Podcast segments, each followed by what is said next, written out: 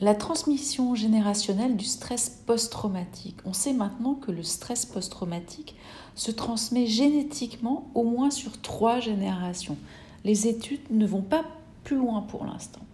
On sait aussi que les télomètres, donc les têtes de chromosomes, sont très sensibles au stress et ce dernier réduit l'espérance de vie.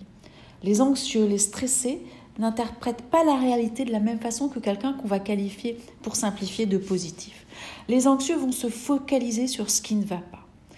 Pour faire baisser le stress, on va commencer un travail de disruption avec les pensées et prendre le temps de se poser la question et si je mettais un autre filtre pour interpréter la situation, juste pour essayer de penser différemment d'habitude?